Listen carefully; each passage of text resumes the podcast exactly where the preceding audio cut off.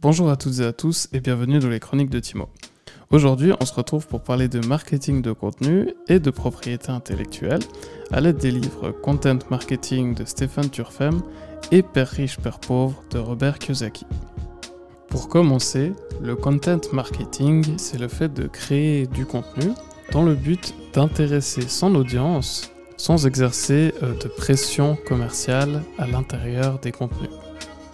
Cette tendance s'inscrit dans l'évolution du web et des habitudes de consommation des internautes, où, avec la multitude des contenus disponibles, les clients recherchent à présent des informations pertinentes et ont de plus en plus horreur des méthodes publicitaires et commerciales intrusives.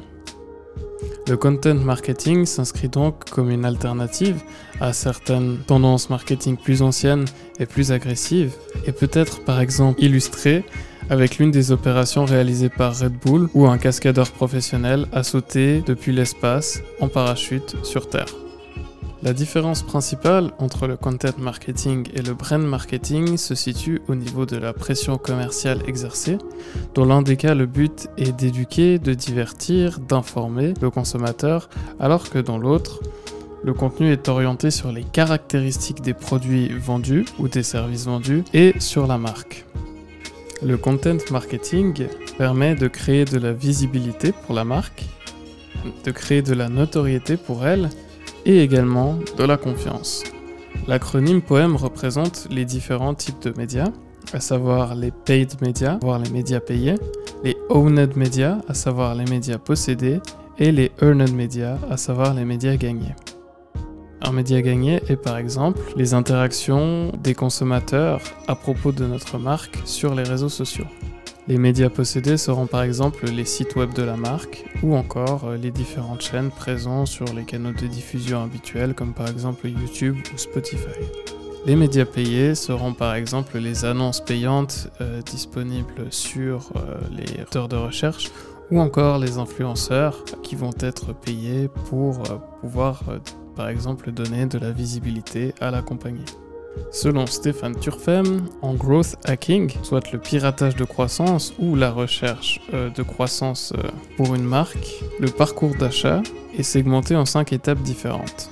L'acquisition, l'activation, la rétention, la recommandation et le revenu.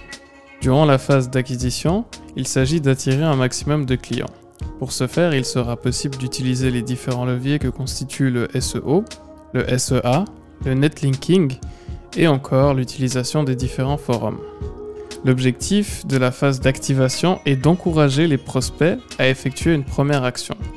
On pourra par exemple chercher à les faire remplir des formulaires qui nous fourniront davantage d'informations sur eux, chercher à les faire s'inscrire à une newsletter ou encore les encourager à précommander un service ou un produit.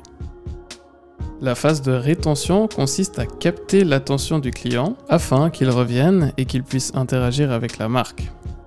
La qualité des contenus est à cet effet primordial puisqu'il va permettre d'intéresser le consommateur et d'engendrer une présence plus importante de sa part en plus de générer éventuellement de la confiance de sa part. La quatrième étape est l'étape de la recommandation. Il s'agit en l'occurrence de transformer le client en un ambassadeur de la marque.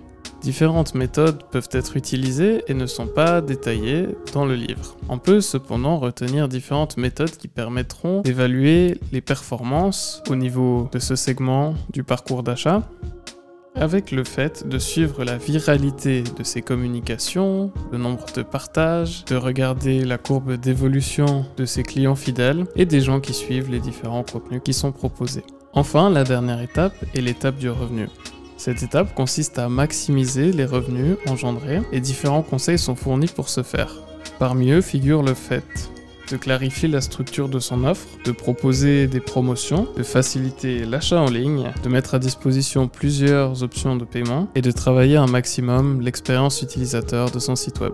Le content marketing peut donc être utile à l'ensemble des différentes étapes du parcours d'achat. On peut ajouter à cela en mettant ces différentes informations en perspective avec l'ouvrage de Robert Kiyosaki Père riche, Père pauvre, que le contenu créé dans le content marketing constitue une source de revenus en soi potentielle.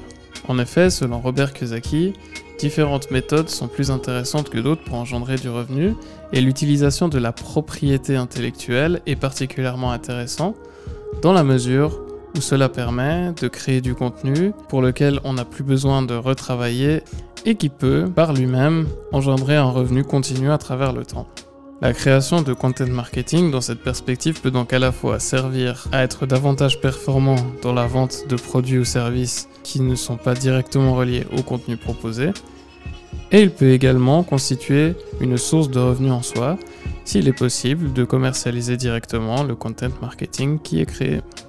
Dans cette perspective, quel contenu avez-vous déjà édité dans le but de faire la promotion de biens et services qui n'y sont pas directement reliés, tout en gardant la possibilité de commercialiser directement ce contenu? C'était Timo, et en attendant la prochaine chronique, je vous souhaite de bien vous porter. À la prochaine